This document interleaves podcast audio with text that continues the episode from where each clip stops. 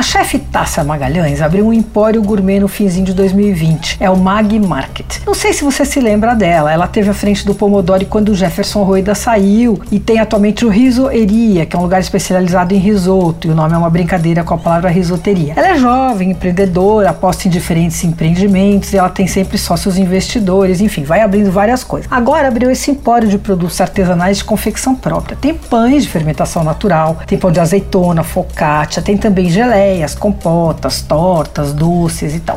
Eu provei uma torta de frutas vermelhas deliciosa. O recheio era uma mousse de frutas vermelhas e aí por cima vinham as frutas frescas. Era delicadíssimo e bem pouco doce, era muito bom. Eles fazem todas as tortas e doces em vários tamanhos. Aí tem individual, porção para quatro, porções maiores.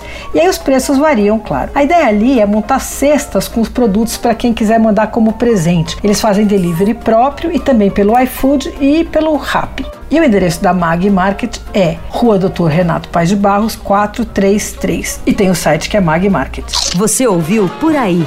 Dicas para comer bem com Patrícia Ferraz.